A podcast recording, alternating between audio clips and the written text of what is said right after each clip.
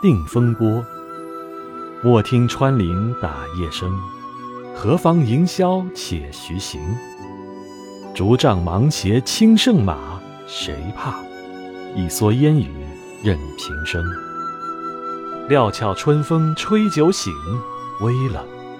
山头斜照却相迎。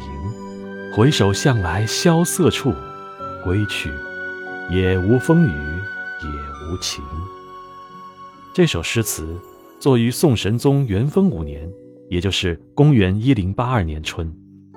当时，苏轼因乌台诗案被贬为黄州团练副使的第三个春天，苏东坡与朋友春日出游，突遇风雨，但他却毫不在乎，泰然处之。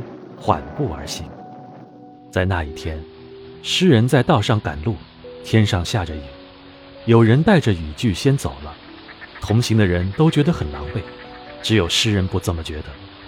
过了一会儿，天晴了，这首诗便油然而生。